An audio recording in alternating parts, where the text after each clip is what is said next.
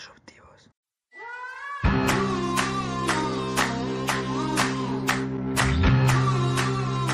Hola, ¿qué tal? Te saludo Isaac Vázquez y en este capítulo vamos a hablar sobre la estrategia de marketing que utilizó Calvin Klein en su última campaña. Antes de empezar me gustaría aclarar que este podcast no tiene ninguna intención de brindar una lección de moralidad ni reflejar una postura a favor o en contra de ningún movimiento o postura ideológica. En Disruptivo respetamos cualquier pensamiento que no atente contra la dignidad de las personas. Simplemente se busca profundizar este hecho bajo un punto de vista de marketing. Aclarado esto, comencemos. En días pasados Jerry Jones posteaba en sus redes sociales una foto de un espectacular de la marca Calvin Klein, siendo ella una mujer activista, actriz, transgénero, afroamericana, lesbiana, la imagen oficial de su campaña de marketing Proud in My Calvins, que sirvió un apoyo al movimiento LGBTQ y a la fundación One Pulse. Esto, como era de esperarse, evidenció la ya conocida división de opiniones, siendo Jerry Jones y Calvin Klein tendencia en todas las redes sociales. Pero ahora que conocemos el contexto, hablemos de marketing. El hecho de que esto sea o no una estrategia de marketing no es discusión, porque claramente lo es. De igual manera no es algo nuevo de la marca, pues habría trabajado con India Moore en 2019, siendo ella la primera mujer modelo transgénero en protagonizar una campaña de Calvin Klein y la más influyente y cotizada del momento. Hablar de homosexualidad, diversidad de género, aún en 2020 causa una disrupción en la cabeza de las personas. Romper con estereotipos y arriesgarse a este tipo de estrategias implica un gran avance para las empresas y un intento por adaptarse al contexto. En términos técnicos, a ese tipo de publicidad la conocemos como shockvertising, una estrategia que tiene como objetivo crear controversia y permite a la campaña alcanzar una amplia cobertura de mercado. Entre algunas definiciones de este término tenemos la de Young Marketing, que comenta que estas estrategias buscan impactar al consumidor, crear controversia mediante el uso de imágenes polémicas y de esta manera hacer que las campañas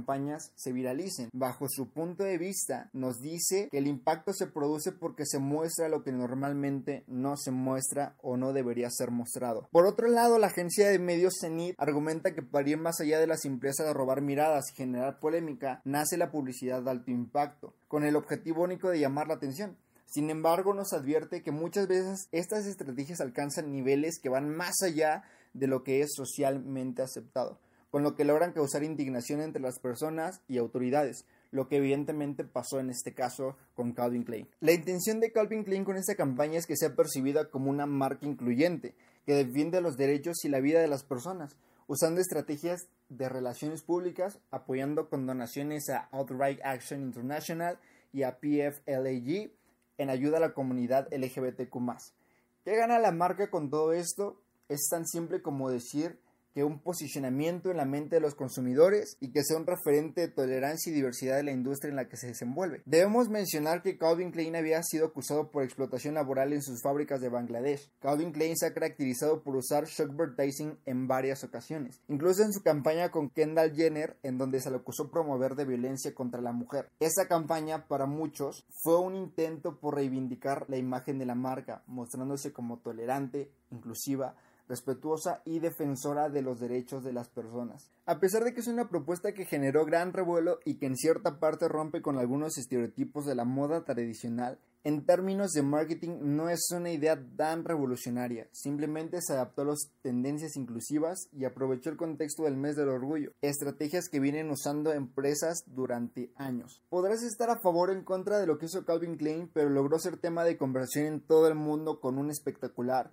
y un post de su modelo, demostrando lo que puede hacer con una campaña bien ejecutada. En este caso dos cosas son evidentes. Existe una comunidad que exige inclusión a las empresas, pero cuando esto se aplica se genera una contraposición de opiniones, gente que apoya, gente que no y unos más que no entienden qué está pasando. Quiero terminar este capítulo con un fragmento de una frase de Jerry Jones. Hay momentos muy reales de los que escuché que te ayudan a sentirte amado, incluso cuando no te ves a ti mismo. He estado buscando toda mi vida por esos momentos.